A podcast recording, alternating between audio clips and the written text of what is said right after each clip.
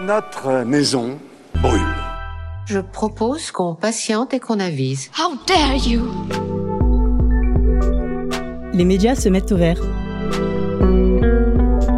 Une conversation publique sur le climat et les médias.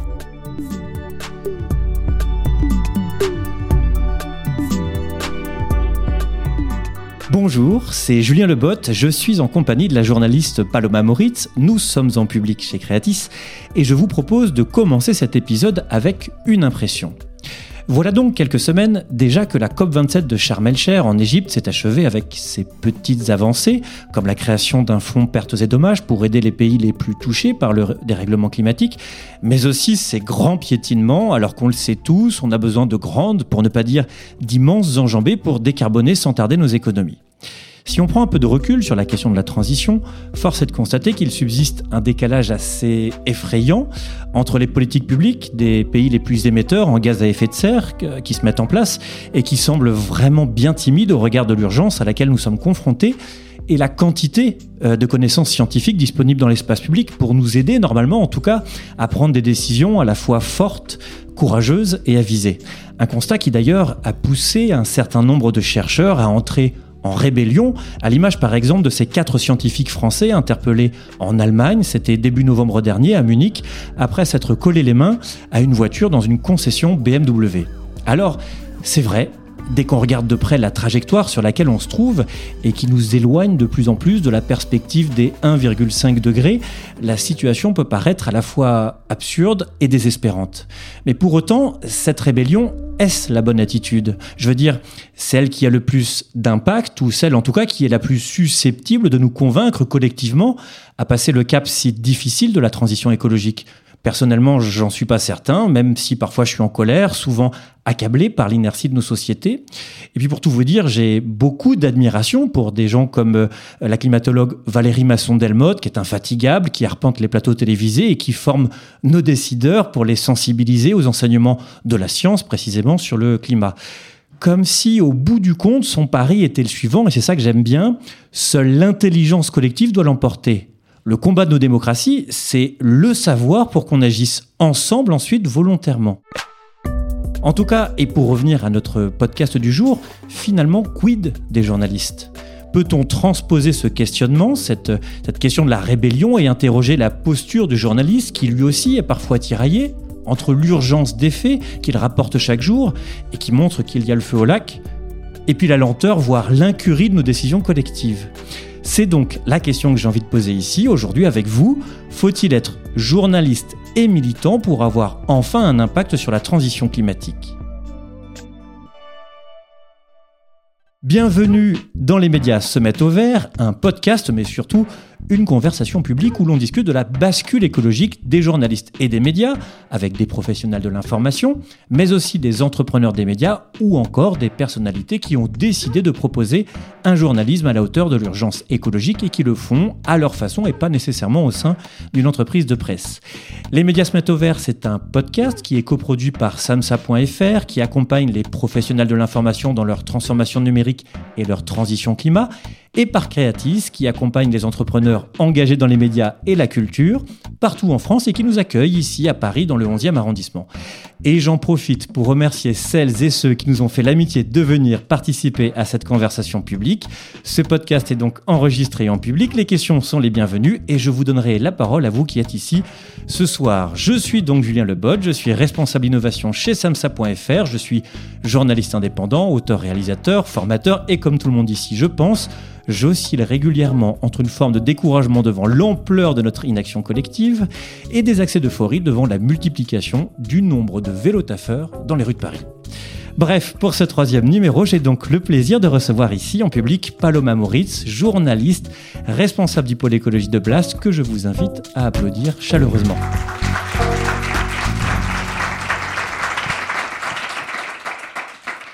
Alors Paloma, je suis très heureux de t'accueillir ici parce que, bah, comme tu, l'as compris, on essaie de partir à la rencontre de celles et ceux qui font euh, basculer les médias dans une approche de l'écologie qui est différente. Si je devais essayer de résumer ce qui singularise tes interventions, notamment pour le média indépendant Blast, c'est un ton, et un style où l'on sent parfois une forme d'indignation, de colère, de révolte. Je ne sais pas quel est le, mot qui te convient. En tout cas, tu poses les problèmes franchement. Et j'ai l'impression que tu ne cherches même pas à incarner ou à singer une forme d'objectivité qui est celle qu'on apprend souvent d'ailleurs en école de journalisme. Au contraire, on sent que ta posture, c'est plutôt la suivante. Il faut expliquer pour que les gens aient envie de se bouger. Est-ce que je me trompe? Non. euh, après, euh, je pense que la, question de l'objectivité, euh, elle est, elle est très complexe. en réalité, moi, je pense que la neutralité journalistique n'existe pas, donc l'objectivité n'existe pas non plus. On parle tous de quelque part, et on est dans une situation tellement urgente que moi, je ne peux pas en fait expliquer justement cette urgence écologique sans prendre parti d'une certaine manière, parce que je suis citoyenne, je fais face à ces questions dans ma vie de tous les jours, et j'ai envie que ça bouge. Et l'une des raisons pour lesquelles j'ai décidé de devenir journaliste. Euh, à la base, euh, j'ai plutôt fait du documentaire. J'étais réalisatrice euh, pour un média indépendant qui s'appelle Spicy. C'était vraiment pour créer des prises de conscience et donner envie d'agir. et parce que je pense sincèrement qu'il faut aujourd'hui faire le pari sur l'intelligence des citoyennes et des citoyens. et donc, c'est un peu ce que j'essaie de faire à travers mes vidéos. Et donc, en effet, oui, c'est éditorialisé. Alors, ce qu'on fait souvent dans le podcast, c'est qu'au départ, on ausculte le fonctionnement de, et le travail de chacun des journalistes qu'on invite. Alors, on va commencer par ton travail chez Blast, si tu veux bien. Donc, tu es en charge de l'écologie tu publies, si je ne m'abuse, à peu près une vidéo par semaine, plutôt le lundi. C'est ça. Semaine, l'année dernière, c'était le vendredi et depuis septembre, c'est tous les lundis. Alors ces vidéos peuvent durer une heure environ, parfois moins, et donc on croise des chercheurs comme l'historien euh, Christophe Bonneuil, des personnalités euh, comme le collapsologue, comme on dit euh, Pablo Servigne, ou encore Lorraine Bastide, mais aussi des gens comme l'économiste Timothée Paric, pour évoquer d'ailleurs tes invités les, plus récents. Et là, pour le coup, on n'est pas sur du face caméra, on est avec des chercheurs, des gens qui ont parfois une expertise particulière. Et comment toi, tu te positionnes en tant que journaliste face à ces gens-là?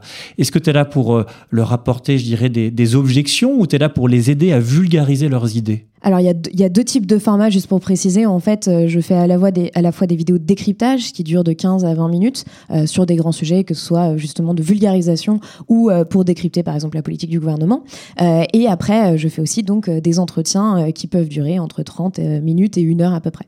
L'idée de ces entretiens, c'est déjà de donner la parole à des personnes qui sont pas forcément toujours très entendues dans le débat public, de leur donner la parole autrement, c'est-à-dire de ne pas les couper toutes les deux minutes, de vraiment laisser le temps long pour qu'elles puissent développer leur pensée. Ça va pas m'empêcher à certains moments de noter euh, certaines euh, approximations ou certaines contradictions, euh, mais le but ce n'est pas d'être dans la contradiction à tout prix. je pense qu'on a aussi un peu ce problème dans le système médiatique actuel de penser que voilà faire son travail de journalisme c'est en fait être en permanence en train de contredire ce que est en train de dire l'invité.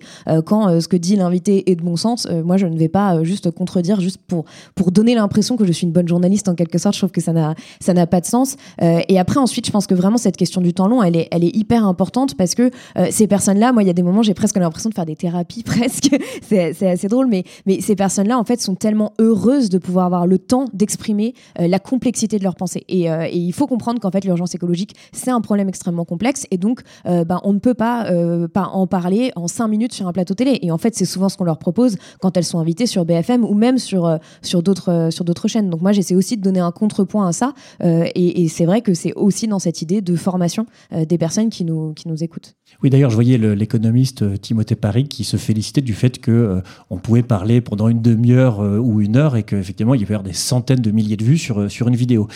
Dans cette logique d'explication, c'est marrant, on voit tu mobilises régulièrement des ressources historiques, tu rappelles que les sommets de la Terre sont nés dans les années 70, que le rapport sur les limites de la croissance est né à peu près à la même époque. Au fond, j'ai l'impression qu'un de tes combats, c'est finalement de dénoncer le retard à l'allumage de la transition.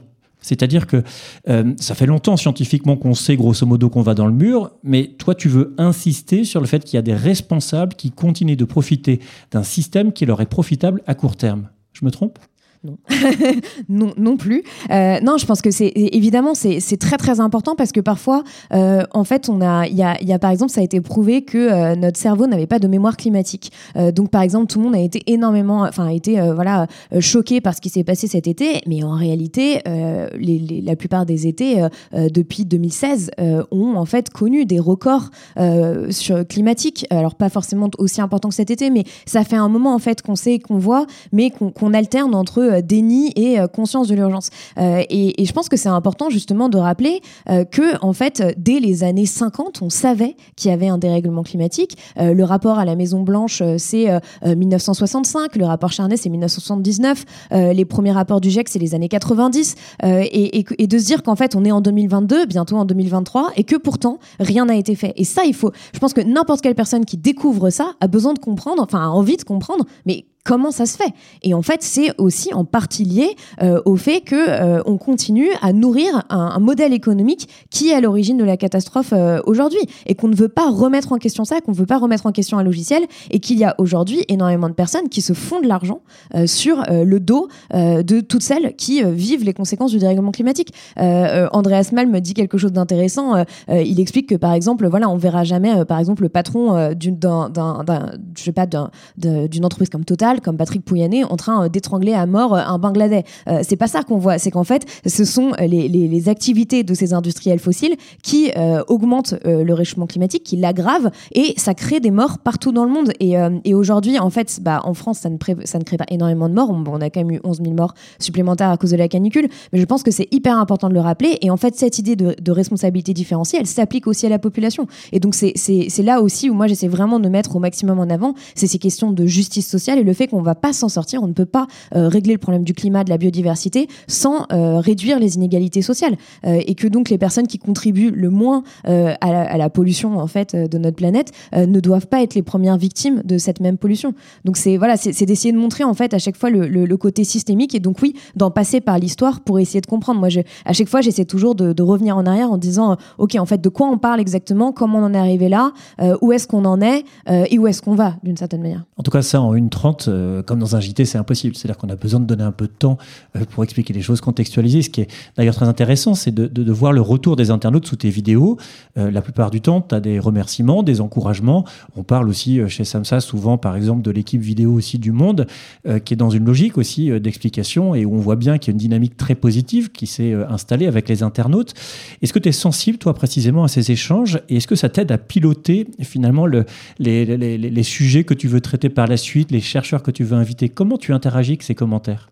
Euh, alors c'est un, un, peu compliqué parce que au début euh, je les je les lisais tous euh, parce que enfin voilà moi c'était la première fois que je faisais des vidéos sur YouTube et c'est un peu c'est un peu particulier quoi. C'est un un peu comme si on mettait des micros devant enfin dans, dans les salons et les gens parlent et nous on, et, là les commentaires YouTube c'est un peu ça sauf qu'on les voit en direct et en fait on sait jamais sur quoi on va tomber. Donc ça peut être violent aussi parce qu'il y a des alternances entre des personnes qui évidemment enfin voilà qui soutiennent énormément mon travail et qui laissent des messages vraiment de soutien qui me touchent énormément et à la fois aussi des critiques. Parfois, il y a aussi des raids de l'extrême droite sous les vidéos de Blast, donc c'est un peu compliqué. Euh, mais euh, en général, je, ce que je fais, c'est que maintenant, euh, la discipline que j'essaie d'avoir, c'est de, en gros, lire les commentaires dans les premières heures de publication de la vidéo pour voir comment elle est reçue. En général, ça donne quand même à peu près une idée, et donc de me baser aussi un peu sur ça pour pour voir bah, comment est-ce que je vais aborder les prochains sujets. Ça m'arrive aussi de demander aux gens, par exemple, s'ils veulent, enfin voilà, quels sont les invités qu'ils aimeraient voir dans mes prochaines dans mes prochaines interviews et j'essaie de le prendre en considération. Et après, l'autre dimension de ça, c'est qu'en fait, moi, je reçois beaucoup de messages sur les réseaux sociaux, euh, que ce soit sur Instagram, sur Twitter et aussi euh, sur la boîte mail euh, de Blast. Et j'essaie au maximum de les prendre en compte parce que parfois, je reçois des très longs mails de retour de décryptage sur mes vidéos ou des gens qui me disent Ah, mais ce serait super que tu parles de ça. Et ça m'arrive même sur Instagram de dire Ok, bah voilà, je vais parler de tel sujet, sur quoi est-ce que vous voudriez que je me concentre? Donc, voilà, je pense que cette dimension un peu de co-construction en fait avec l'audience et un peu participative, elle est, elle est hyper importante. Et en tout cas, moi, tous ces soutiens, ils m'aident énormément euh, et ils m'aident aussi, euh, je sais pas si on en parlera, à faire face à, l'autre euh, côté que j'ai un peu évoqué sur les commentaires YouTube, mais le fait que voilà, quand on est journaliste sur ces questions et qu'en plus, bon, bah, comme moi, mal, malheureusement, parce que c'était pas forcément quelque chose que j'avais décidé à l'origine, on, passe en vidéo, quoi, donc on commence à, être identifié, bah, on est aussi identifié par des ennemis et on en prend aussi plein la gueule sur Twitter, quoi, par exemple. Et c'est très violent. Et, et la logique des plateformes fait que même si on travaille pour un média, souvent on, voilà, on découpe le visage de la personne qui, prend la parole et en fait on se retrouve à, être en tant qu'individu porteur de, quand même des, choses qui nous dépassent un petit peu. Comment tu gères précisément cette question d'image et comment tu te protèges aussi contre les excès que ça doit occasionner euh, bah, c'est compliqué. C'est vrai qu'en fait, au tout début de Blast, on s'est dit qu'on allait faire euh, des euh, vidéos face caméra, mais pour la simple et bonne raison que ça coûte beaucoup moins cher de faire un reportage où, par exemple, pendant 20 minutes, c'est recouvert en images, parce que ces images, en général, il faut les tourner ou il faut les acheter, enfin bref. Et, et, je pense qu'au moment où j'ai commencé, j'ai pas pris la mesure de ce que c'était de sortir une vidéo par semaine. et encore aujourd'hui, je dois me faire un peu à l'idée que je pense que conceptuellement, c'est un peu bizarre pour un cerveau humain de se dire qu'il y a des gens que je ne connais pas qui me connaissent. et donc, quand des gens m'arrêtent dans la rue, ça me fait toujours bizarre. Ou quand ils sont, euh, qui me disent ah mais merci, qui sont un peu impressionnés, je leur dis non mais ça va pas, je suis humaine, regardez-moi, tout va bien. Enfin, et c'est un peu étrange parce que en fait, euh, voilà, je pense qu'on on n'est pas trop euh, fait pour ça, quoi, en quelque sorte. Et, et, donc il y, a tout le côté très positif de, de, soutien, de gens qui viennent me voir en me disant moi je soutiens Blast, je suis abonné, qui sont fiers de ça, de soutenir cette, cette autre manière de faire de l'information. et après, évidemment, il y a toutes les critiques. Et, et c'est vrai que ça c'est compliqué parce qu'en fait sur Twitter, il y a beaucoup de personnes qui vont, par exemple, essayer de me faire dire ce que je ne dis pas, euh, qui vont déformer mes propos, euh, qui vont euh, ressortir des vieilles photos Instagram de moi où, je sais pas, j'ai fait un week-end au Portugal en disant ah mais regardez, c'est une vieille enfin c'est une petite bourgeoise, machin. Et, et en fait d'avoir l'impression que c'est comme s'il y avait un moi qui vivait 24 heures sur 24 que je ne contrôle pas et qui n'est pas moi en fait en réalité, qui n'est qui est l'image que les gens se font de moi. et, et en fait, je pense que voilà la façon dont je le gère, c'est d'essayer de me dire ça, de me dire que ce n'est pas moi. Et donc, quand je suis attaquée ou quand je reçois des menaces, parce qu'il y a aussi ça, euh, ou que je me fais traiter de merde verte, ou qu'on me dit euh, va bouffer du, tofu avec Sandrine Rousseau, ou que sais-je, enfin, j'ai vraiment eu le droit à tout. Euh, et bah, c'est aussi hyper dur de pas le prendre pour soi, parce que en général, malheureusement, moi, je, prête beaucoup plus attention aux critiques qu'aux compliments. Et, donc, au bout d'un moment, je me mets à remettre en question et je me dis, mais ça se trouve, en fait, cette vidéo, elle était complètement pourrie, j'ai dit n'importe quoi, j'ai pas du tout bien fait les choses. Et, et dans ces moments-là, bah, franchement, la seule chose que j'essaie de faire quand je vois par exemple qu'il y a des raids sur Twitter, parce que c'est souvent ça, en fait, c'est des moments un peu de harcèlement où euh, pendant 2-3 jours, j'ai euh, des tonnes de notifications et là, je vois que le ton euh, n'est pas forcément très sympathique. et bah, en général, j'essaie de pas les lire et de pas aller sur Twitter pendant, pendant quelques jours. Et, voilà. Mais pour le moment, j'ai pas vraiment trouvé le truc et je pense que c'est vraiment un problème que, auquel sont confrontés énormément de, de journalistes web en fait aujourd'hui. Hein et d'ailleurs qui montrent leur visage ou pas, parce que j'ai déjà discuté avec des journalistes de presse écrite euh, qui, euh, qui se font harceler sur les réseaux sociaux euh, quand ils parlent de sujets un peu clivants, type nucléaire ou autre. On va essayer prendre un peu de recul, je dirais, sur ta façon de te positionner par rapport aux enjeux écologiques. J'aimerais qu'on fasse quelques détours biographiques si tu veux bien. Alors moi j'ai passé mon enfance à me déplacer en vélo et en 4L, donc le vélo taf et la sobriété, quelque part, c'était assez spontané. Dans ta famille, l'écologie, est-ce que c'était présent? Pas vraiment, non. non, non, pas vraiment. Euh, moi, j'ai, enfin, ma, mère travaille dans la communication euh, et mon père euh, vend des matelas et, a beaucoup travaillé, enfin, un peu dans toute cette industrie-là. et c'est pas, c'est pas spécialement quelque chose qui, qui était présent en fait dans mon enfance.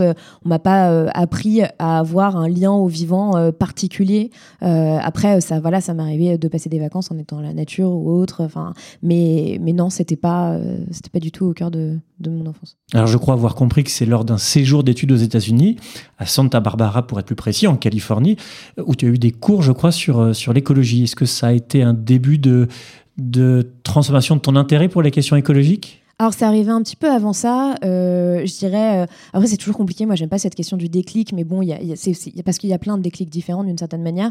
Mais je pense que, en tout cas, un, film qui m'a marqué, c'était Une vérité qui dérange de Al Gore. Donc, c'était en 2006.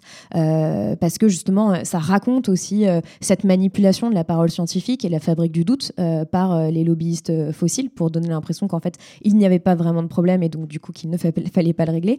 Et, et, ce film m'avait beaucoup marqué. Et je pense que, en fait, après, quand je suis partie, euh, donc j'étais, à Sciences Po, je suis partie en troisième année en Californie. là, j'ai pris un cours qui s'appelait Earth in Crisis, euh, qui était génial. On faisait des simulations de COP, on regardait énormément de documentaires. Euh, c'était juste après l'échec de, la, COP de 2009 à Copenhague.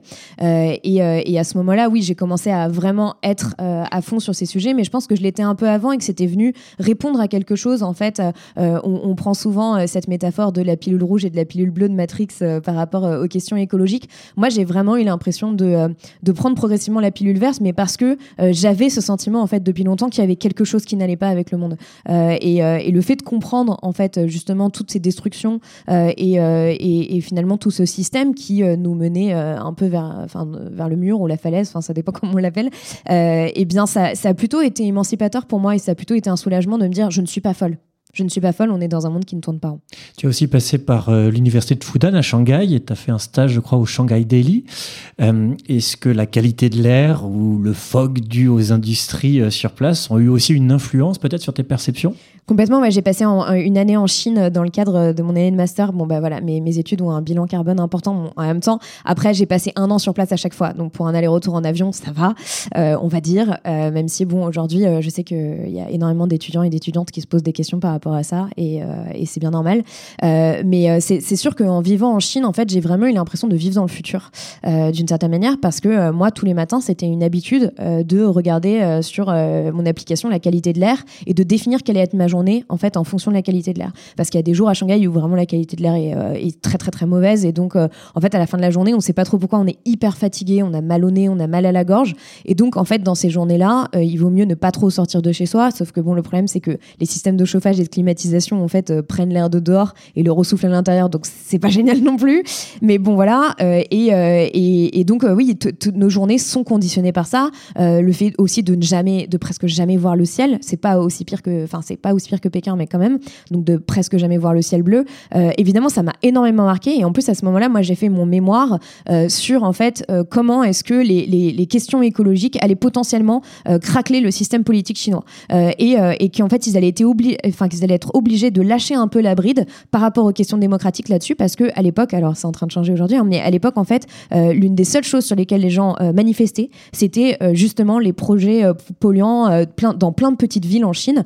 Et donc, c'était passionnant. Et c'était au moment aussi où il y a un, documentaire qui était sorti qui s'appelait Under the Smog, et que c'était une ancienne journaliste de CCTV qui était un peu, en gros, on va dire, la Claire Chazal chinoise, qui avait sorti un énorme documentaire qui a fait des millions de vues en quelques jours et qui ensuite a été censuré sur la pollution de l'air en Chine et sur justement le problème climatique chinois. Donc, euh, et en plus, à ce moment-là, j'étais dans une ONG environnementale. Et donc, euh, voilà, être dans une ONG environnementale en Chine, c'est aussi assez particulier. Mais c'était hyper intéressant, justement, euh, de faire des projections de documentaires, de faire des débats et d'essayer de faire en sorte que là aussi, ça bouge. Parce qu'en fait, on voit que c'est une question et que c'était une question déjà à l'époque pour la jeune génération là-bas. C'est marrant que tu parles de, de politique parce que justement, plus près de nous, tu es passé par Spicy tu t'es intéressé notamment à Nuit debout, donc euh, ces manifestations de 2016 contre, contre la loi travail, mais aussi à, des nouvelles formes de, de, scrutin. Par exemple, tu t'es intéressé à l'histoire de Charlotte Marchandise, euh, qui a notamment participé à la primaire populaire, mais qui avant ça avait participé à la primaire.org.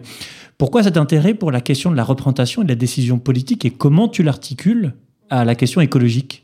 Euh, c'est franchement c'est des, des recherches euh, très fouillées.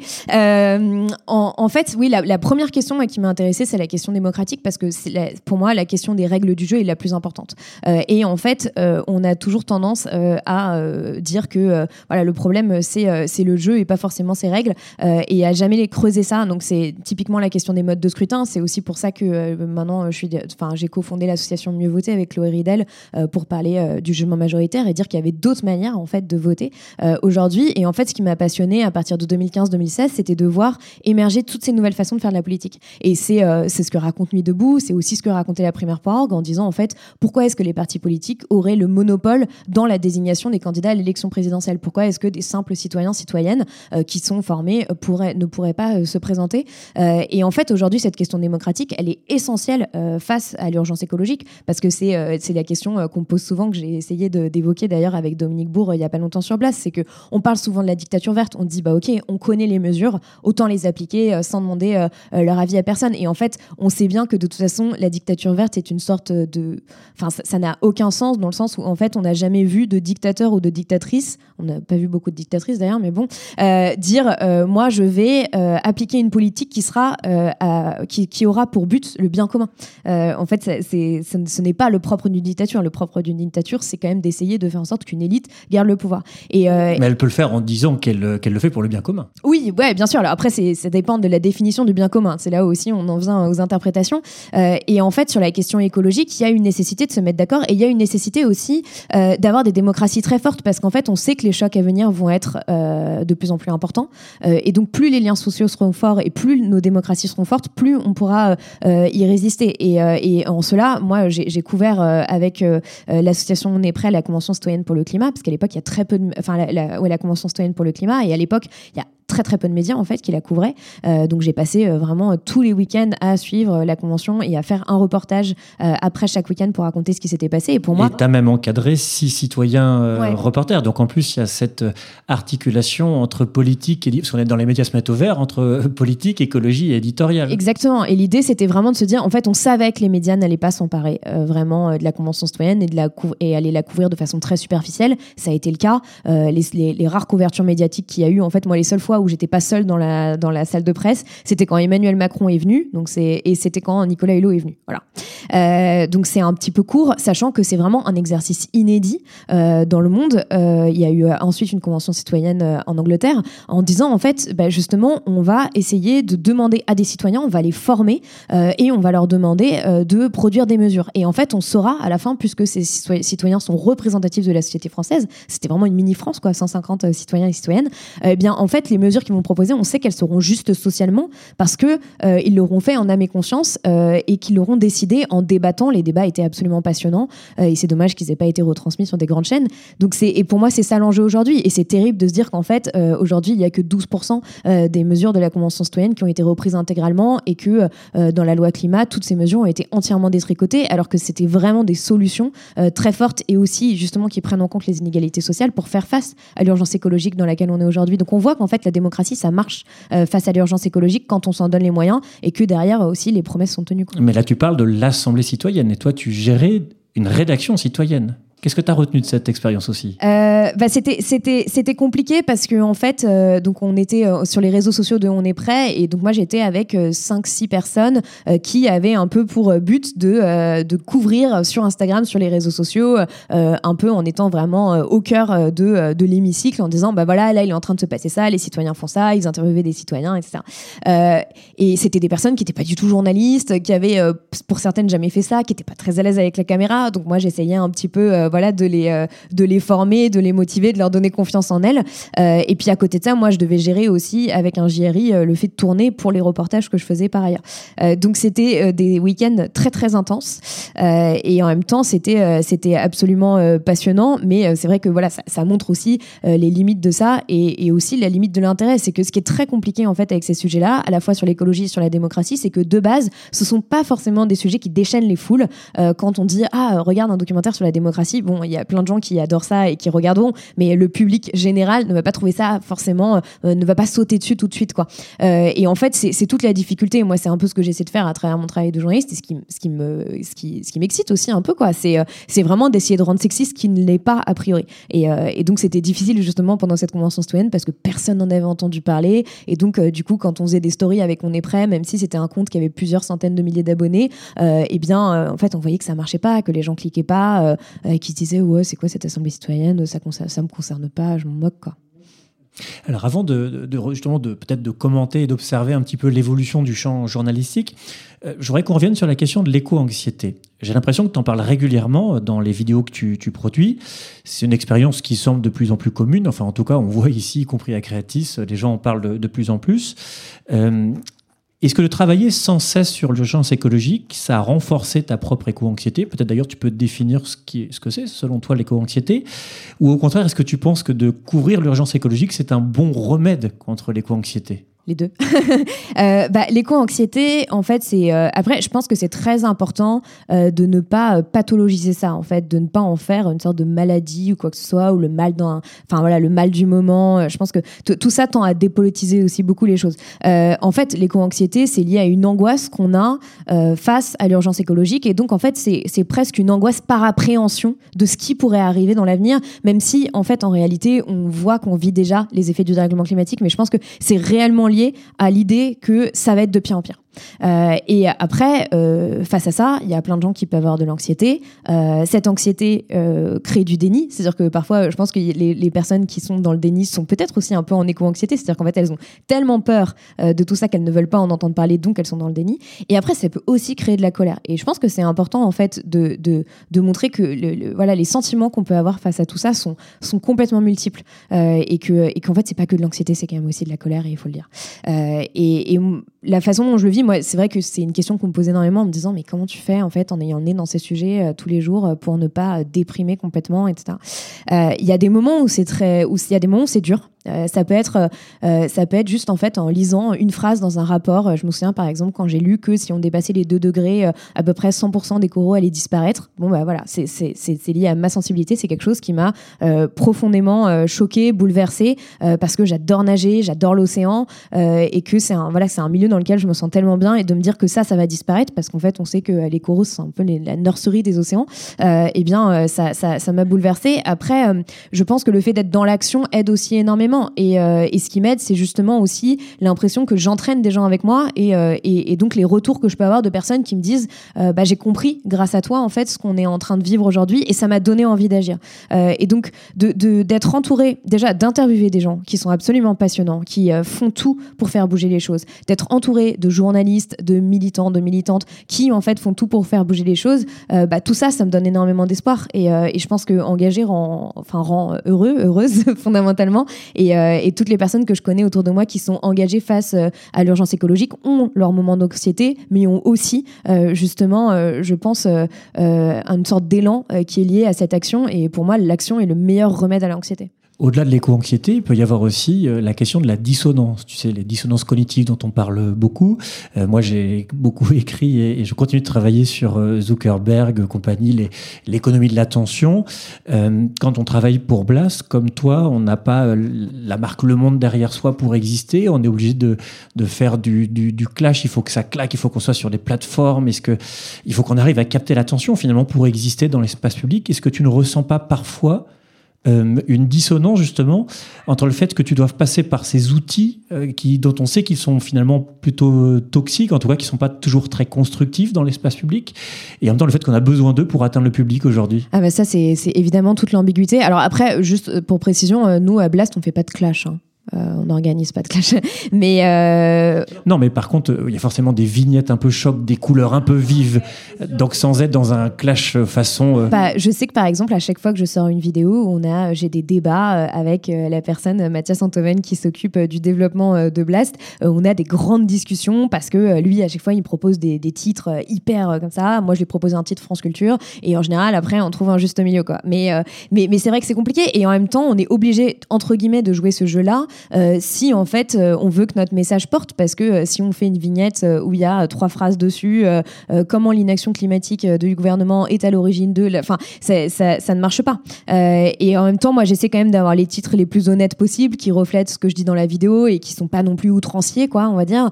mais mais voilà, il y a, y a, évidemment tout ce truc des vignettes et YouTube et des vidéos. Il y a plein de gens par exemple qui me disent qu'on devrait plus publier en 1080p en termes de définition. C'est un peu un combat que j'ai avec Blast et ils sont pas trop, pour le moment, trop d'accord parce qu'on essaie aussi d'avoir une belle image.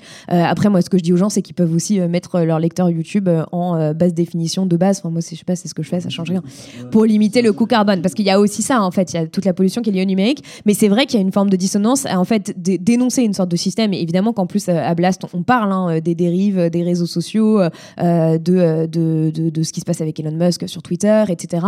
et en même temps, d'utiliser ces mêmes outils pour essayer de toucher le plus de public possible. Mais en même temps, euh, si je me disais que euh, j'allais faire, j'en sais rien, moi, euh, que des pièces de théâtre bas carbone en bas de chez moi pour essayer d'alerter, malheureusement, je toucherais beaucoup moins de monde. Donc, je, je pense que parfois, on est un peu obligé d'utiliser ces outils-là comme arme pour nous, d'essayer en faire en sorte que les algorithmes jouent en notre faveur, parce que c'est pas vraiment le cas. Moi, c'est pour ça que je dis beaucoup aux gens que, en fait, leur rapport à l'information, il doit pas être passif et que, en fait, on se rend pas compte de l'impact que ça peut avoir de juste de liker une vidéo de la commenter, de l'envoyer autour de soi pour qu'elle soit vue, parce qu'en fait, quand une vidéo n'est pas, quand il n'y a pas beaucoup d'interaction avec une vidéo dans les premières heures, en fait, YouTube dit ok ça, ça n'intéresse pas, au revoir, et, et ça finit dans les nimbes de, de la plateforme. après, nous par exemple avec Blast, sur notre site internet, toutes nos vidéos sont uploadées sur PeerTube. donc voilà, on est, on essaie de, on a, on, on n'utilise que des logiciels libres à côté, on est sur Mattermost. Enfin, voilà, on, essaie quand même au maximum de, limiter la dissonance, mais c'est sûr qu'elle est, elle est, elle existante et il faut qu'on le reconnaisse. Hein. Alors, on a parlé éco-anxiété, euh, dissonance liée au, numérique. Euh, on va rester sur la question de la dissonance. J'ai discuté avec Lorraine Boudard, cofondatrice de, de, Climax, qui est un média qui s'efforce de réenchanter la, la, transition. On en a parlé d'ailleurs ici, dans les médias se mettent au vert. Et elle nous a envoyé une question. Je vous propose qu'on écoute ça tout de suite. Salut Paloma, alors euh, déjà merci pour euh, ton travail que je suis évidemment assidûment. Euh, ma question elle porte sur l'écologie au sens large, qui prône une vision du monde plus apaisée, qui passe par une réduction du temps de travail notamment, et puis une certaine forme de décélération du quotidien aussi. Et euh, pourtant, moi, ce que je constate dans tous les médias écolos indépendants, c'est une forme de burn-out des journalistes qui travaillent pendant les vacances, qui travaillent le week-end, qui travaillent le soir, comme tu es en train de le faire maintenant, et euh, où le travail devient un engagement qui déborde de partout et qui laisse finalement peu de place à la vie perso. Et donc euh, la question que moi je me pose et que je te pose donc de manière très intéressée, c'est est-ce que tu trouves pas qu'il y a une forme de dissonance cognitive à prôner d'une part une forme de décroissance, de sobriété, et à s'épuiser soi-même de l'autre. Et comment toi, est-ce que tu le gères? Paloma Boris, comment est-ce que tu gères? C'est une très bonne question euh, et c'est une question que je me pose euh, évidemment euh, parce que je sais que je suis vraiment en dissonance cognitive par rapport à ça et que l'écologie, comme le disait Lorraine, c'est il y a vraiment quelque chose de systémique et qu'on est obligé. Enfin, il faut aussi se l'appliquer à soi en fait, d'avoir une écologie personnelle, donc d'économiser nos ressources. Et c'est vrai que moi, mes ressources, je les économise vraiment pas beaucoup. je dors pas beaucoup et je travaille trop, c'est certain. après, je, je, je pense que c'est des équilibres à trouver et qu'on a aussi un peu euh, des moments où on va tirer trop fort sur la corde. Euh, et donc on dit trop euh, oui en quelque sorte à tout parce que on a envie d'aider, qu'on a l'impression que chaque conférence compte, que chaque personne qu'on peut convaincre va compter. Et, et, à la fois des moments où on prend conscience, on a un, petit moment un peu méta de recul sur sa vie, on se dit mais qu'est-ce que je suis en train de faire? Ça n'a aucun sens, je suis épuisée, j'arrive même plus à penser. Enfin c'est et moi, j'ai l'impression que j'oscille un peu entre les deux. Ça fait euh, quelques mois que j'apprends à dire non. Alors, euh, je le fais souvent à regret, mais parce que euh, on en parlait en off, en off juste avant. si je dis oui à toutes les conférences qu'on me propose, je fais le tour de France pendant la semaine et puis en fait, j'écris pas mes vidéos et puis surtout, je m'épuise parce que c'est comme fatigant. et donc, j'essaie de trouver un juste milieu en me disant, ok, quels sont les, moments où je vais dire oui parce que vraiment ça a du sens et ça peut vraiment aider. les moments où je vais dire non pour me préserver. Après, moi, j'essaie au maximum de, par exemple, avoir des moments à moi. Euh, je pense que c'est hyper important de, pour tout le monde d'ailleurs. C'est-à-dire que je fais, euh, je fais du yoga au moins une fois par semaine. Voilà, ça c'est un truc que j'ai un peu sacralisé et qui me fait énormément de bien. Euh, j'essaie de méditer comme je, quand je peux, mais comme la plupart des gens qui méditent, on se dit oui, je vais méditer tous les jours, puis en fait, on finit par plus méditer pendant deux mois. donc, donc voilà. Et puis après, j'ai aussi la chance d'avoir un entourage hyper attentionné, des liens très très forts avec ma famille, avec mes amis, qui m'aident en fait, parce que je considère que ça, ça passera toujours avant. et donc donc euh, même les soirs où je me dis je devrais écrire une vidéo ou là je devrais terminer, je me dis non en fait je vais aller à ce dîner, je vais aller à ce moment euh, avec euh, les gens que j'aime et tant pis si demain je dois me réveiller un peu plus tôt pour écrire, c'est ça qui est important. Et, donc j'essaie au maximum, mais je pense que c'est un peu le combat d'une vie et que et que chacun en fait qu'on soit journaliste ou ou engagé sur ces questions-là, chacun est un peu est un peu face à ça parce qu'en fait on sait que il, le temps manque et en même temps on est on est sur un marathon et pas un sprint et c'est important de se le rappeler. Là, tu racontes bien euh, l'aspect systémique, cette, euh, dire, cet engagement qui peut prendre une place énorme dans, nos vies. Quand tu es confronté à des chercheurs euh, ou à des personnes que tu interviews, est-ce que toi, tu penses qu'il est légitime d'interroger les experts eux-mêmes qui sont confrontés au même dilemme que, nous sur leur pratique personnelle? Alors sur la pratique personnelle, c'est-à-dire euh, si Est-ce qu'ils prennent l'avion? Est-ce qu'ils sont végétariens? Est-ce que comment est-ce qu'ils gèrent justement ces questions de euh, d'engagement? Est-ce qu'on prend l'avion si c'est pour un colloque, mais on le prend pas si c'est pour partir en vacances en EasyJet? Pour le moment, moi, je l'ai jamais fait. Euh, c'est vraiment pas des questions qui me sont venues. Après, ça m'est ça, ça m'est arrivé en fait de, de, parler de choses personnelles euh, avec des experts et des expertes que euh, j'interviewais et c'était intéressant en fait. certains aussi hein, ont un peu craqué sur le plateau de Blast en me disant mais moi j'en peux plus en fait, j'en peux plus qu'on m'écoute pas, que les politiques continuent à faire n'importe quoi alors qu'on fait des rapports et que euh, tout ça euh, termine sous une pile ou dans une poubelle. Euh, c'est insupportable. Mais après, j'ai jamais, ça n'a jamais été mon approche et je sais pas si c'est vraiment intéressant ou pertinent. Après, c'est sûr que c'est des questions qui se posent de plus en plus et ça pourrait être intéressant d'en parler. Mais en fait, tout ça viendrait aussi à, un peu trop remettre toutes les la responsabilités sur les individus. évidemment, il y a plein de choses qu'on peut faire à son échelle et on a des marges de manœuvre. Mais il y a un moment, on est dans une société donnée, dans un système donné et on peut pas demander aux gens d'être absolument parfaits quand euh, tout est organisé autour d'eux pour qu'ils ne fassent que consommer. Quoi. Euh, typiquement, euh, voilà, on peut pas dire à quelqu'un, bah oui, mais pourquoi est-ce que tu consommes pas en circuit court ou autre alors que la personne a juste un gros supermarché à côté de chez elle et n'a pas forcément le temps d'être dans une dans une AMAP ou autre. Donc chacun a ses marges de manœuvre et je pense que c'est, enfin voilà, c'est important de pas non plus en faire un sujet trop à pointer du doigt en fait, sans, sans oublier aussi que évidemment chacun doit faire sa part, mais voilà, c'est un juste milieu. Et pour moi, voilà, demander aux experts s'ils mangent de la viande une fois par mois ou jamais, je sais pas si c'est vraiment pertinent et si c'est ce que les gens veulent savoir. Et ça nous détourne souvent des questions collectives euh, qui sont finalement plus structurantes sur le en plus oui, ça dépolitise quand même un peu les choses. Ce que je propose, c'est qu'on déplace un petit peu la, la focale et que on, aille vers, euh, je dirais, la, la question de, de, la transformation des pratiques journalistiques euh, en tant que telles. Je disais en ouverture de la conversation que notre indécision collective, elle pouvait sembler désespérante. Pourtant, ces derniers mois, euh, on l'a vu, il y a quelque chose qui a commencé à changer. tu me diras, il était temps. mais en tout cas, les médias généralistes commencent vraiment à s'en s'emparer des, questions, euh, je dirais, écologiques. Et on peut donc espérer que progressivement, la, pression exercée sur le débat public va, finalement nous conduire à mieux discuter de tout ça et à prendre peut-être des décisions qui, s'imposent.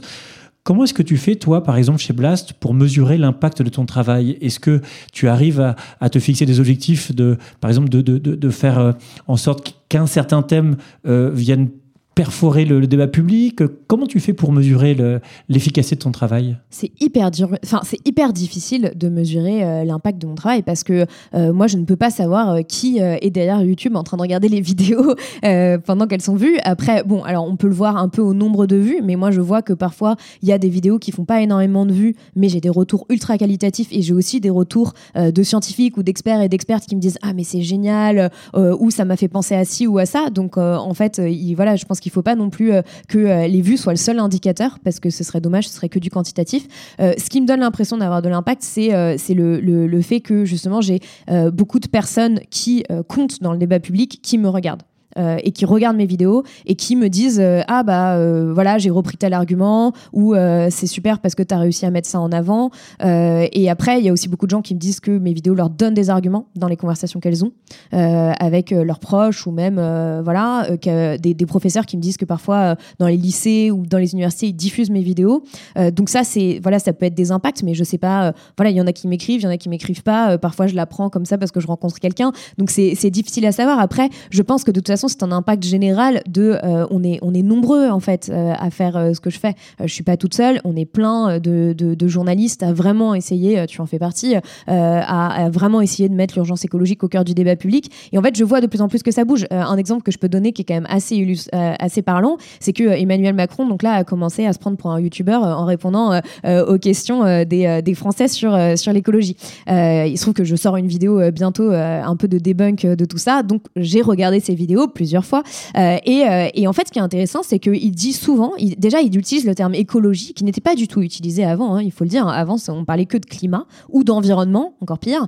Euh, et, et, maintenant, il utilise le terme écologie et il insiste à chaque fois dans ses vidéos sur le climat et la biodiversité. Pour moi, ça, que le président en fait dit ça aujourd'hui, c'est le résultat d'un travail collectif, sûrement des journalistes, des ONG, mais en tout cas de tout le travail des gens qui ont fait en sorte que ce soit dans le débat public de dire notre problème unique n'est pas que le climat, il y a neuf limites planétaires, et en fait voilà l'effondrement de la biodiversité et un problème tout aussi important sont deux, crises intermêlées, bah, ça, montre quelque chose. Et, et je pense que c'est un peu la même chose avec les médias traditionnels aujourd'hui. C'est-à-dire qu'en fait, on voit qu'ils en parlent autrement. Et je pense que c'est pas que lié à mon travail, c'est lié au travail justement de, toutes les personnes qui font ça depuis des années et puis qui sont aussi de plus visibles, enfin de plus en plus visibles ces derniers mois parce que il y a de plus en plus de personnes qui sont angoissées et qui cherchent des informations et qui du coup les trouvent sur nos médias respectifs. Recadrer le vocabulaire, remettre les choses au centre de la place publique, faire en bah, sorte. À force de répéter, au bout d'un moment, je crois que ça rentre.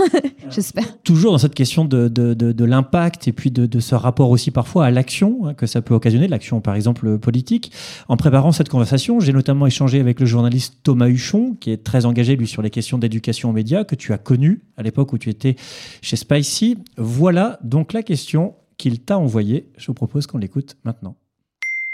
Alors ma question pour euh, Paloma Moritz, c'est est-ce que c'est encore possible de changer le monde en faisant du journalisme?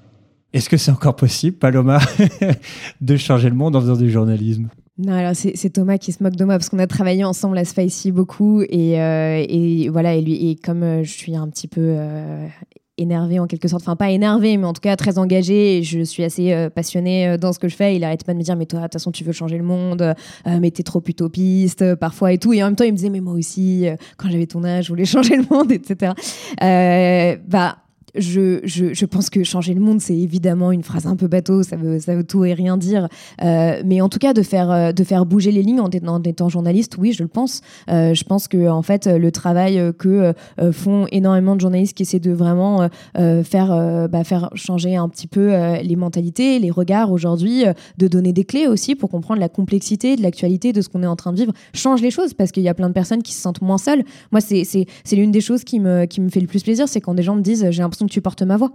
Euh, et, euh, et, en fait, on est, euh, on est de plus en plus nombreux et nombreuses à le faire. Et ça, ça participe à changer le monde. Alors, on change pas totalement le monde avec des vidéos sur YouTube, mais en tout cas, je pense qu'on participe à faire changer les choses. On participe, comme on l'a fait avec la charte pour un journalisme à la hauteur de l'urgence écologique, à faire en sorte que les médias prennent leurs responsabilités et que le débat public soit à la hauteur, en fait, de l'urgence inédite dans laquelle on est et de ce moment quand même assez historique. donc, tout ça participe de quelque chose et surtout, je pense que c'est un peu ce que je disais sur ma prise de conscience, c'est qu'il y a quelque chose de véritablement émancipateur pour moi dans dans le fait de comprendre euh, justement euh, euh, les rouages qui nous ont menés là, dans la situation dans laquelle on est aujourd'hui et de se dire en fait que on peut sortir de ce schéma dans lequel en tant qu'individu on est bloqué en tant que producteur consommateur et reprendre sa place pleine et entière de citoyen de citoyenne et de se dire en fait je, je, ne suis pas obligé de me conformer à un modèle à un système qui ne qui ne me convient pas en fait et qui me rend malheureux.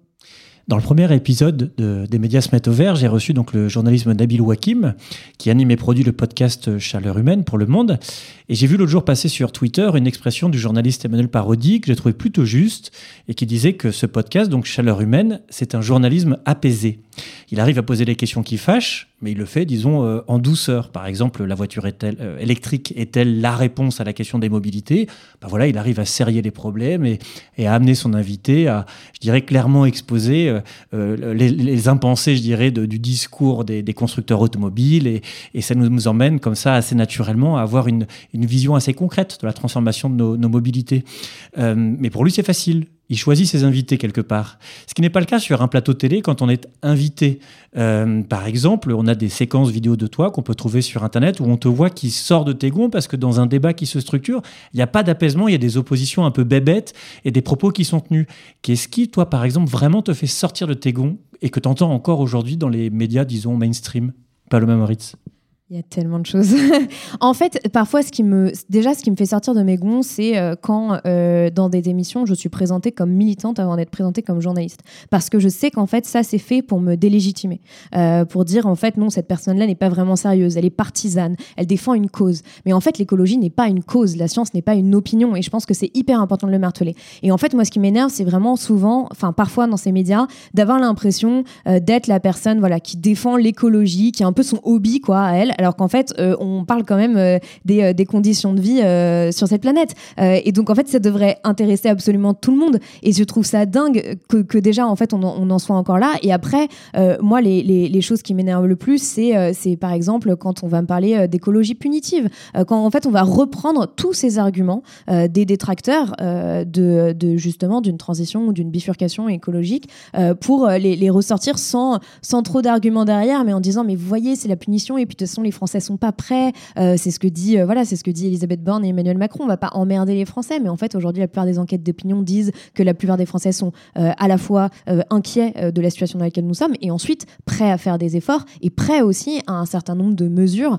vraiment ambitieuses. Donc c'est et, en fait quand, quand, quand sur les plateaux là enfin quand tu sur ces plateaux là ce n'est pas rappelé quand on n'est pas dans les bons ordres de grandeur et qu'on est juste en train d'essayer de créer du clash entre deux personnes qui pensent pas la même chose parce que on va mettre face à quelqu'un qui défend euh, une écologie dite de droite. Je sais pas trop ce que ça veut dire, mais bon voilà. Euh, et, euh, ben en fait c'est là c'est là où ça devient ça devient ridicule. Et surtout moi dans ces moments-là ça ça m'énerve parce que je me dis mais les personnes qui nous regardent en fait qu'est-ce qu'elles vont vraiment apprendre de ça? Ça, ça, ça n'aide pas à l'information en fait.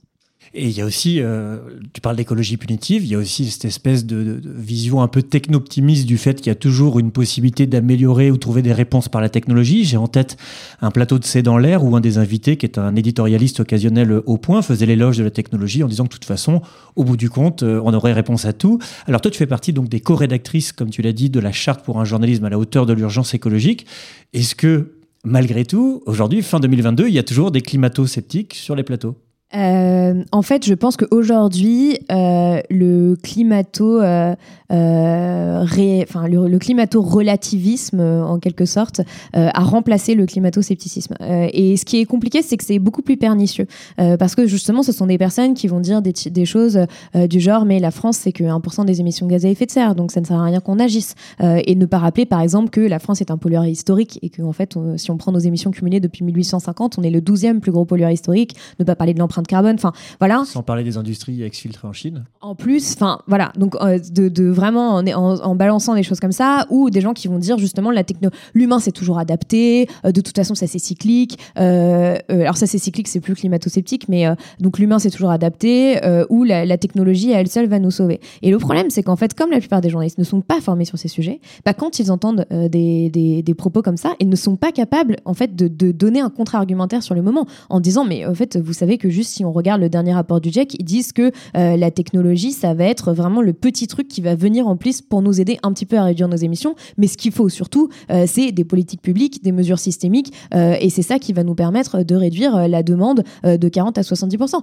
Et, et, en disant justement qu'il faut prendre en compte les inégalités sociales, etc. Et en fait, c'est tout le problème justement sur les plateaux aujourd'hui, c'est qu'on a ces personnes-là qui sont en roue libre, et on considère que quand on invite des personnes qui sont considérées comme des défenseuses de la cause là je mets des guillemets, hein, euh, eh bien, euh, il faut euh, mettre des détracteurs face à elle. Donc, soit ça va être des climato-relativistes, soit ça va être des techno-optimistes ou autres qui vont nous expliquer qu'en fait, voilà, on va pouvoir continuer à prendre l'avion parce qu'il travers et sans expliquer qu'en fait, la technologie n'est pas prête, etc. Et, en fait, ça, continue à, entre guillemets, ouais, je sais pas, créer cette idée que ça va être ça la solution. Et en fait, on voit aujourd'hui que tous les investissements, la plupart des gros investissements, le, notre gouvernement est dans cet état d'esprit-là de la croissance verte et de la technologie à elle seule va nous sauver. Et donc aujourd'hui, plutôt que d'investir de l'argent dans des mesures de sobriété et d'accompagnement social, on va investir de l'argent dans l'hydrogène euh, ou, euh, ou dans les avions bas carbone. Et donc c'est complètement dingue. On voit en fait à quel point justement cet imaginaire conditionne aujourd'hui les conditions publiques, enfin le débat public, les politiques publiques et la direction qu'on est en train de prendre, qui n'est pas la bonne. Un autre combat aussi pour les, pour les médias, euh, c'est de lutter contre la tentation de l'évitement de l'info. Tu sais, on, a beaucoup parlé en 2022 du fait qu'il y avait euh, le développement d'un phénomène, euh, je dirais, d'évitement informationnel par des, notamment des, jeunes, mais pas que, qui pensent que l'information est parfois trop compliquée à, à comprendre, qu'elle est anxiogène, qu'elle est déprimante, qu'elle est démobilisatrice aussi. À ton avis, c'est quoi la bonne recette ou la bonne réponse qu'on peut apporter à cette tentation ou cette stratégie d'évitement de l'info? C'est un sujet qui est très très compliqué et c'est vrai que moi ça m'arrive euh, aussi euh, parfois quand euh, je discute avec des gens qu'on me dise ah attends parle pas d'écologie moi je veux ça, ça, me, ça, me, stresse trop je veux pas en entendre parler Euh, et, euh, et, en fait, c'est hyper difficile dans ces moments-là parce que je vais pas leur dire, bah si, t'es obligé de rester assise là, écoute-moi, je vais te raconter ce qui se passe dans le dernier rapport du GIEC. et, et, à la fois, je pense qu'il faut, il faut le comprendre et il faut aussi trouver d'autres moyens de le raconter. Aujourd'hui, il y a de plus en plus de séries documentaires sur ces questions, il y a de plus en plus de BD. En fait, il y a plein de, de moyens de s'informer qui peuvent ne pas être considérés comme de l'info pure et dure dès le début. C'est-à-dire que voilà, un documentaire, il y a certains documentaires aujourd'hui qui sont vraiment construits comme des films euh, de fiction et qui sont euh, hyper agréables à regarder, qui sont hyper bien réalisés. Euh, donc peut-être que ces personnes-là, bah, c'est plutôt ce format-là qui va leur parler plutôt que de lire un article dans le monde. c'est la même chose avec les podcasts. Il y a des gens qui sont beaucoup plus intéressés par les podcasts parce qu'ils aiment le format long, qu'ils aiment juste écouter en se baladant. Les BD, je pense, aident aussi beaucoup. Les pièces de théâtre. Enfin, je pense que c'est à ce moment-là que la culture peut se faire un relais, en fait, justement, de l'information un peu classique, parce que cette culture, en fait, elle conditionne aussi nos imaginaires. Hein, euh, et l'une des raisons pour lesquelles on est aussi un peu dans cet imaginaire de fuite en avant technologique, c'est aussi lié à la culture. Hein. Si on n'avait pas vu des taxis volants euh, dans le cinquième élément, peut-être que, euh, enfin, des voitures volantes dans le cinquième élément, peut-être qu'on n'aurait pas de voitures volantes aujourd'hui. et si Jules Verne n'avait pas imaginé que l'homme irait sur la Lune, peut-être qu'on n'y aurait pas pensé. Enfin, et donc, c'est de se dire comment on peut inventer aussi une culture aujourd'hui qui, à la fois, va reprendre des informations scientifiques, qui va travailler en collaboration avec les scientifiques, ça se fait de plus en plus, et, et aussi une culture qui va essayer de dessiner euh, d'autres imaginaires de l'avenir euh, qui ne seraient pas euh, simplement une prolongation du présent, mais des, voilà, des, des, futurs désirables qui donnent vraiment envie et qui soient sobres. Quoi, parce qu'aujourd'hui, la, sobriété, elle souffre quand même d'un défaut de représentation et, elle est beaucoup caricaturée. Et donc, voilà, il y a beaucoup de gens qui se disent c'est les Amish, l'âge de pierre, etc., alors que pas du tout. Ah, moi, je rêverais d'un festival de Cannes où les acteurs arriveraient en vélo devant le tapis rouge plutôt que d'arriver dans des bagnoles noires énormes. Enfin bon, bref. question petite question d'actualité. Tu as participé et tu as co-dirigé d'ailleurs, la, rédaction en chef de la grande soirée sur France 2. Je dis la grande parce qu'on dit euh, quand c'est en prime time que c'est une grande soirée. Aux arbres citoyens, euh, les choses bougent quand même, y compris sur ces cases qui sont très très grand public. Honnêtement, euh, quelle a été ta sensation en préparant cette émission? Est-ce que tu as vraiment eu l'impression qu'aujourd'hui, ça y est, y compris dans ces cases qui sont souvent très très frileuses quand même, quoi qu'on en pense, parce que leur public aussi euh, cible est assez âgé et pas toujours hyper réceptif à la bicyclette, j'en sais rien. Euh, est-ce que tu as eu des frustrations pas trop parlé de bicyclette, mais... est-ce que tu as eu des frustrations et, comment on pourrait faire pour aller encore plus loin dans ce genre de cases-là, à ton avis? Alors j'ai eu évidemment beaucoup de frustrations, hein, c'est sûr, mais après, ce, qui, ce qui est intéressant, c'était euh, c'était de voir euh, à quel point, après l'été qu'on venait de vivre, euh, cette émission qui, bon, était un peu un projet comme ça, est devenue un peu le, projet numéro un. Enfin, le projet numéro un, j'exagère, mais non, c'est vraiment devenu quand même un projet hyper important pour France Télévisions, alors qu'à l'origine, pas vraiment. et ce qui était intéressant aussi, c'était de travailler avec Léa Salamé, Hugo Clément. Bon, Hugo Clément qui a quand même plus l'habitude de ces questions, mais Léa Salamé qui n'est pas spécialement voilà, connu pour son engagement sur les questions écologiques ou même voilà, sa connaissance sur ces sujets elle est, pas du tout spécialiste de ça, euh, qui en fait était aussi euh, euh, très curieuse de, comprendre ce qui se passait et, qui, je pense, a compris aussi beaucoup de choses au cours de l'émission et au cours de la préparation surtout en fait de cette, émission. et, l'une des raisons pour lesquelles je pense que ça a pu fonctionner et ça a pu fonctionner aussi auprès du public parce qu'on a eu en gros 1,6 million de personnes qui ont regardé en moyenne et on avait 4 millions au début de, de l'émission avant que les autres programmes commencent et après il y avait des séries donc bon on a été battus. mais au moment en tout cas on parlait d'urgence écologique avec 4 millions de personnes, donc c'est pas mal. Euh, et, euh, et, en fait, euh, je pense que ça, ce qui a aidé, c'est qu'on a pris vraiment les choses par un côté sensible. On est vraiment parti de cette sensation de deuil qu'on a eu cet été après avoir vu nos forêts brûler. Et de se dire qu'en fait, on peut rentrer sur cette question de l'urgence écologique à travers la question du vivant et à travers la question des arbres. Et en fait, la question des arbres, elle est assez universelle parce que on a tous un lien avec un arbre ou un autre, on a tous une anecdote, quelque chose. et ça peut nous permettre de nous rendre compte qu'en fait, quand on parle d'écologie, on parle de ça. On ne parle pas euh, juste euh, de euh, d'émissions de gaz à effet de serre et de tonnes de CO2 à éviter parce que c'est sûr que ça, bon, voilà, ça donne envie à personne. et que quand on commence à parler de ce qu'on aime et de ce qu'on a envie de protéger, eh bien, on entre dans une autre dimension, on entre, dans une autre discussion et aussi une discussion sur laquelle on peut s'accorder sur voilà le fait. Je pense qu'il y a très peu de gens qui vont dire la déforestation c'est génial, enfin et, les feux de forêt c'est génial. Non, donc donc on voit en fait qu'il y a, y a des moyens quand même de recréer du dialogue à partir de là et après de partir sur évidemment d'autres sujets plus politiques. Euh, mais en tout cas, ce que j'en retiens, c'est que euh, euh, ce qui était intéressant, c'était de voir aussi plein de gens qui se transformaient aussi dans la préparation de l'émission, même des gens dans l'équipe de production qui disaient Ah, mais moi, je connaissais pas du tout cette technique d'agroforesterie, mais c'est trop bien. Ah, ok, bah, je vais réduire ma consommation de viande, etc. etc. Alors bon, c'est des petits pas, c'est des petites choses, mais ça sert. Et puis après, on a quand même récolté 2 millions d'euros pour des projets à la fois de préservation des forêts, de replantation, pas en monoculture évidemment, etc. Et, et, moi, là où j'étais contente, c'est qu'il y a beaucoup de gens qui m'ont dit que par exemple des personnes de leur famille avaient regardé alors qu'elles ne s'intéressent pas du tout à l'écologie. Et en fait, c'est parce que justement, en allant sur la télé, on touche un autre public. Après, on touche évidemment un public qui est plus âgé parce que la moyenne d'âge des gens qui ont regardé cette émission avait 63 ans. Euh, donc, euh, mais, mais c'est aussi un public qui compte en fait, d'une certaine manière. C'est un public qui vote. Euh, enfin, donc ça, voilà, c'est c'est pas forcément le, même type de public que Blast, mais je pense que c'est hyper important de faire un peu front. Et, et on voit que c'est en train de bouger, par exemple, dans le fait que BFM TV, il y a pas longtemps, a fait une soirée 2050 en essayant de se projeter dans des scénarios prospectifs. Bon, il y aurait des choses à redire, mais en tout cas, euh, on, voit que ça devient vraiment un sujet au, dans le cœur des médias. Et, on voit qu'ils ont beaucoup travaillé. On peut lire en ligne très facilement l'espèce de making-of sur l'émission dont tu parles sur BFM TV, où on voit bien qu'il y a une démarche, euh, pas scientifique, mais enfin en tout cas éditoriale avancée pour réussir à, proposer des, choses intéressantes. Et la plupart, en plus, sont vraiment en train de se dire aujourd'hui, mais euh, merde, en fait, on n'a pas de journaliste spécialisé sur ces questions. ok, bon, faudrait peut-être qu'on recrute, faudrait peut-être qu'on forme. Et c'est ce qui est en train de se passer. Là, il y a un grand plan de formation Radio France, il y a un grand plan de formation à France Télévisions, euh, qui malheureusement en fait ne peut pas être vraiment obligatoire. Euh, moi, je pense qu'en tout cas, il faudrait qu'il y ait vraiment euh, des, grosses incitations parce que si on n'a que les journalistes qui sont déjà un petit peu engagés, qui y vont, ça ne fera pas bouger les choses. Et surtout, si on n'a pas les, journalistes qui ont le plus d'impact sur l'opinion publique, bah, ça ne marchera pas non plus.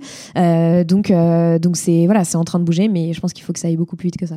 Ça fait quasiment une heure qu'on parle. Je propose qu'on va bientôt ouvrir les questions au, public. Juste une petite question, toute simple. C'est quoi en gros tes sources d'inspiration? Enfin, C'est-à-dire dans le journalisme écologie, est-ce que tu as une source, un, média, un, journaliste que tu trouves particulièrement, je dirais, euh, inspirant? Sur le journalisme écologique, euh, bah, je dirais Audrey Garrick euh, au Monde, qui, qui pour moi fait vraiment un travail absolument euh, remarquable, qui arrive euh, hyper bien à vulgariser tous les sujets. Malheureusement, bon, moi je suis abonnée au Monde, mais c'est vrai que malheureusement, la plupart de ces articles sont euh, en version abonnée, mais je trouve parfois en tout cas qu'elle n'a pas forcément assez de, reconnaissance pour le sérieux et l'intelligence de son travail. Et après, pour les personnes qui ne sont pas abonnées au Monde, je vous invite à aller la suivre sur Twitter. Elle fait souvent des, threads et des résumés de ses articles. Et voilà. La tradition dans les médias se met au vert, c'est, avant de passer la parole au public, de finir avec un petit questionnaire euh, final.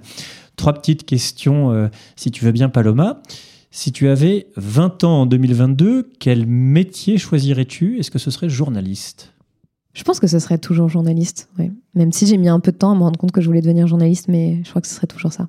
Si tu devais citer un film, une série ou un livre qui t'a le plus marqué sur la question écologique, on t'a un peu répondu déjà, mais euh, bah non, c'était c'était sur une journaliste. Euh, le, je vais je vais citer un exemple récent parce que euh, le plus marqué, je trouve ça compliqué, mais c'est un, un, livre, euh, un roman qui s'appelle Après le monde de Antoinette Richner, qui imagine l'effondrement de notre société et comment et en fait plusieurs personnages qui se débattent avec ça. et en fait, c'est pour moi c'est l'un des, des, premiers romans que j'ai lu et d'ailleurs l'un des premiers récits que j'ai lu qui vraiment explique un scénario d'effondrement qui est pas juste dans on est après l'effondrement il se passe ça, mais qui montre en fait tout ce qui a mené à et qui m'a posé une question fondamentale de me dire, en fait, aujourd'hui, on est dans un système donné où, euh, voilà, euh, on, mange à peu près à notre faim euh, pour la plupart des gens, on a l'électricité ici, etc. Et de se dire, comment est-ce que, quelle personne je serais dans un monde complètement différent et dans un monde justement dans une société qui se serait effondrée euh, et je le trouve très très puissant. Enfin, si tu devais nommer une personnalité pour son rôle dans la prise de conscience écologique? Je trouve ça hyper dur d'en citer une, je vais en citer plusieurs parce qu'il y en a plein, euh, mais euh, je citerai bah, Camille Etienne qui pour moi fait un travail remarquable. Il y a Bon Pote aussi qui est peut-être moins identifié visuellement mais les gens le connaissent un peu sur Instagram, etc. Il y a Cyril Dion, il y a voilà, il y a, il y a tellement de gens. Merci Paloma Moritz. Ce que je propose, c'est qu'on ouvre peut-être la, parole à, la salle. Est-ce qu'il y a des questions? Est-ce que quelqu'un veut prendre le micro? Il est en train de circuler là. Peut-être présentez-vous avant de poser la question pour qu'on euh, sache euh, qui vous êtes et, quelle est votre question. Donc, euh, je m'appelle Myriam et je regarde tes vidéos sur Blast et ceux des autres journalistes d'ailleurs de Blast. Euh, donc je suis là par curiosité. J'avais une question en fait euh, pour avoir ton avis du traitement journalistique de l'écoféminisme. L'écoféminisme, pour expliquer rapidement, il est souvent, on, attribue souvent ses origines à Françoise Daubonne dans son livre Le féminisme ou la mort, mais en fait, il est bien, c'est un concept qui est bien plus ancien, mais c'est l'idée de dire qu'en fait, le, le patriarcat et le capitalisme néolibéral sont un seul et même système qui oppresse le vivant sous toutes ses formes et qui oppresse justement particulièrement les femmes et qui a euh, en fait érigé une sorte de hiérarchie entre culture et nature et donc tout ce qui est mis du côté de la nature est considéré comme inférieur. Euh, je pense que c'est voilà bon j'ai essayé de l'expliquer simplement mais c'est difficile d'expliquer l'écoféminisme euh, en une phrase. Euh, je pense que c'est une idée complexe et donc en fait comme euh, la plupart des médias euh, traditionnels n'aiment pas les idées complexes euh, du coup ils n'en parlent pas ou sinon en parlent de façon très caricaturale. L'une des personnes qui a permis de mettre ce terme dans le débat public c'est Sandrine Rousseau au moment de la primaire d'Europe Écologie Les Verts et en fait on voyait que à chaque fois c'était complètement caricaturé et que même le débat qu'elle a essayé qu'elle a lancé récemment sur justement le barbecue associé à la virilité. Euh, pareil, en fait, on n'a pas essayé de, vraiment décortiquer les choses, on s'est attaqué à elle, hein, c'est toujours ça, on s'attaque au messager et on n'essayait pas de comprendre le message. Euh, et le message, c'est que oui, en fait, aujourd'hui, il y a des comportements genrés dans notre société. C'est pas de dire en fait c'est la faute des hommes, c'est la faute des femmes. C'est de dire qu'en fait, on est dans une société qui va euh, justement associer euh, un, un, comportement viril au fait d'avoir une grosse voiture, au fait euh, de manger de la viande. Et ça a été prouvé par plusieurs études scientifiques, par exemple, que les hommes euh, polluent en moyenne 18% de plus que les femmes. Et euh, l'idée, c'est pas de dire on va montrer du doigt les hommes, c'est de dire on va essayer de, déconstruire ce système-là qui finalement rend tout le monde malheureux en essayant de nous faire entrer dans des cases qui sont complètement ridicules. Euh, et, euh, et, donc, du coup, oui, l'écoféminisme, pour moi, jusqu'alors, je l'ai vu traité que essentiellement par des médias indépendants, des podcasts, et aussi, quand même, il me semble, sur, France Culture et, quelques émissions de Radio France. mais en tout cas, ça n'a pas encore vraiment émergé dans les médias mainstream. Euh, mais je ferai un parallèle peut-être euh, peut-être qui, qui, est pas compréhensible, mais, pour moi c'est un peu la même chose sur la question de la décroissance. C'est-à-dire que pendant des années on n'a pas compris la décroissance, on mettait en question le mot, euh, on disait mais non mais c'est n'importe quoi, attends la décroissance c'est l'austérité, non non non. Enfin c'est c'est enfin bon c'est voilà c'est la pauvreté des Français, c'est l'appauvrissement des Français, tout ce qu'on veut. Aujourd'hui en fait on voit que à travers le travail de plusieurs économistes et aussi de plusieurs personnes qui mettent ça dans le débat public, c'est pris de plus en plus au sérieux. Donc moi j'ai envie de penser que ça va être la même chose avec l'écoféminisme, mais c'est toujours un peu une question qui est liée à la fenêtre d'Overton, euh, ce qui désigne un peu euh, voilà l'espace de tout ce qui est euh, dissible dans une société donnée est considéré comme acceptable en quelque sorte. Et si l'extrême droite essaie en fait de décaler cette fenêtre d'Overton à, sa faveur aujourd'hui, et c'est un énorme problème dans le débat public, je pense que c'est aussi possible de l'autre côté, d'un côté qu'on va dire plus progressiste en tout cas, et sur des idées qui essaient de faire avancer les choses, bah, de décaler cette fenêtre d'Overton. Et, et Sandrine Rousseau le fait d'ailleurs assez bien. et, et sur l'écoféminisme, euh, on, on, voit quand même que les, les choses sont pas appréhendées de la même manière que ça aurait pu l'être il y a cinq ans. Et donc, j'ose espérer que ça, va, que ça va évoluer et que ça va bouger. Et on en parle ici. Euh, seconde question. Euh, merci beaucoup en tout cas pour votre intervention. Euh, je suis euh, depuis la création de Blast avec beaucoup d'attention ce que vous faites. Et je dois dire que lorsque vous, la voix, votre voix, lorsque je l'entends, me fait penser qu'elle pourrait presque être la mienne, tant je suis aligné avec vos positions. Donc merci pour ça, parce que ça permet en fait d'avoir un, un écho un peu plus retentissant euh, que les simples débats que je peux avoir dans mon quotidien avec mes proches. Ma question, en fait, euh, porte sur le fait que vous voulez euh, vous miser sur l'intelligence collective pour pouvoir faire face aux enjeux écologiques aujourd'hui. Et en fait, ma question porte sur les bulles informationnelles. C'est-à-dire qu'aujourd'hui, quelle est la stratégie que vous envisagez? Dans quelle mesure vous tentez d'éviter en fait euh, l'entre-soi? Puisqu'aujourd'hui, à chaque fois que je parle de Blast, par exemple, à des proches, quand je vois des yeux briller, des sourires euh, s'afficher, ce sont des gens qui portent déjà des convictions euh, qui me sont chères. Donc tout simplement, euh, comment pallier cet écueil? C'est évidemment une question extrêmement complexe. Je pense que le, le, fait que Blast soit un média généraliste aide beaucoup. C'est-à-dire que, en fait, par exemple, moi, au début, sur Blast, j'étais un peu le vilain petit canard parce que mes vidéos ne faisaient pas de vues du tout. et à chaque fois, on me disait, mais c'est pas ta faute, Paloma, c'est l'écologie, les gens, ça les intéresse pas et tout. Et, je pense que c'était aussi lié à l'audience de, Blast qui, à l'origine, n'était pas là pour ça, était plus intéressée par les questions politiques, politiciennes, les questions euh, justice sociale, etc.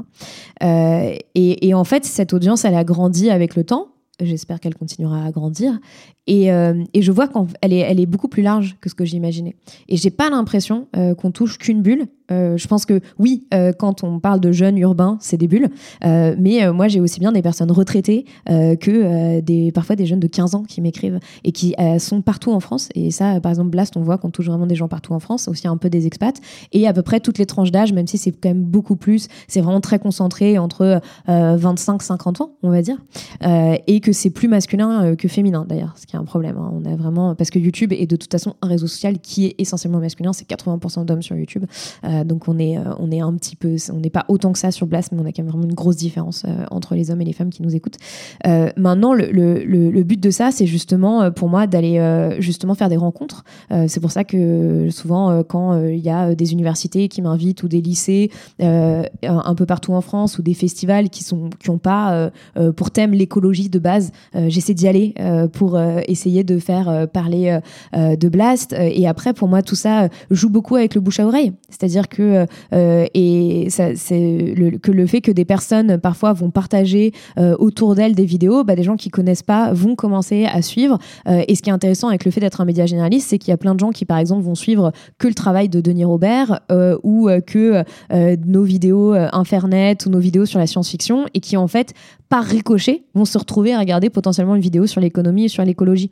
Euh, et donc ça crée une sorte de cercle vertueux euh, qui, est, qui, est, qui, est, hyper intéressant. Et, euh, et après, je pense que oui, ça, ça, ça passe aussi par cette idée de partager au maximum autour de soi et d'essayer de qu'en fait que les gens cassent cette bulle de filtre par le bouche à oreille. Euh, mais c'est pour moi l'une des seules réponses que j'ai euh, aujourd'hui parce que euh, parce que après voilà il y a aussi des gens qui en fait ne veulent pas regarder des vidéos sur l'écologie sur YouTube donc on va pas les attacher à des chaises et les obliger quoi. Quoique. Est-ce qu'il y a d'autres questions? Oui. Bonjour. En tout cas merci à tous les deux pour une très belle interview. J'avais une question. je suis pas là depuis le début mais il m'a semblé qu'on n'a pas parlé de la Coupe du Monde. Et du coup, j'aurais voulu savoir, euh, par rapport au fait qu'on a beaucoup parlé de boycott et du scandale écologique et autres dans les médias, euh, comment est-ce que tu as reçu un petit peu euh, les. Enfin, il y a eu une forte audience, je crois, au premier match. Est-ce que tu as été surprise de ça ou est-ce que ça te semble logique ou, ou est-ce que tu te serais attendu à moins Je sais pas. Euh, avec, avec Blast, on a lancé euh, une série de, de vidéos euh, sur justement le Qatar, qui s'appelle Qatar Connexion. donc on explique les affaires de corruption, les libérations écologiques, enfin tout, tous les sujets qui sont liés à la Coupe du Monde.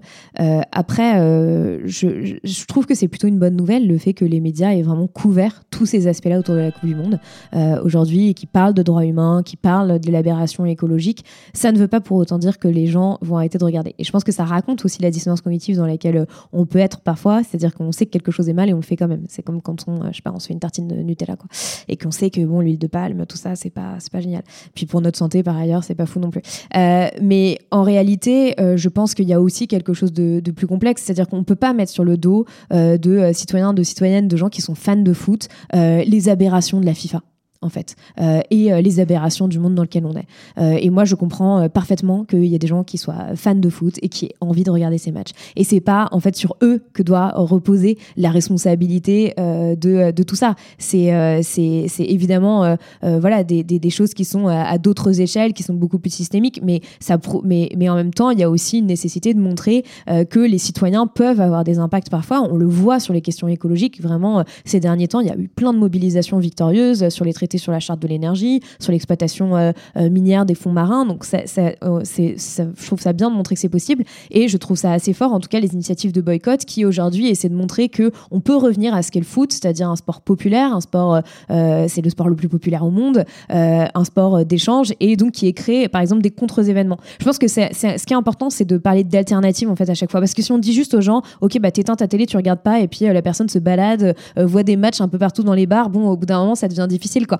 Euh, alors que si euh, on est au courant, et en fait aujourd'hui, pour le moment, il y a très peu de gens qui sont au courant de tous ces contre-événements parce que ça reste malheureusement dans une sorte de bulle aussi un peu euh, de personnes engagées. mais si on était plus au courant et si justement les médias avaient aussi plus montré ça, tous les bars qui font des contre-soirées, qui font des contre-événements, des concerts, etc., bah, peut-être aussi qu'il y aurait moins de gens, enfin il n'y aurait pas eu, il me semble que c'était 14 millions quand même sur le, le, match avec la France, voilà, il n'y aurait pas eu autant de gens qui auraient regardé. Et après, ça pose question aussi sur le fait de dire, bah, aujourd'hui, il y a 14 millions de personnes qui vont regarder un match de foot au moment de, de la victoire de, de, la France justement à la Coupe du Monde. Il y avait des millions de personnes dans les rues et quand il y a une démarche climat, si on est 50 000, on est content quoi.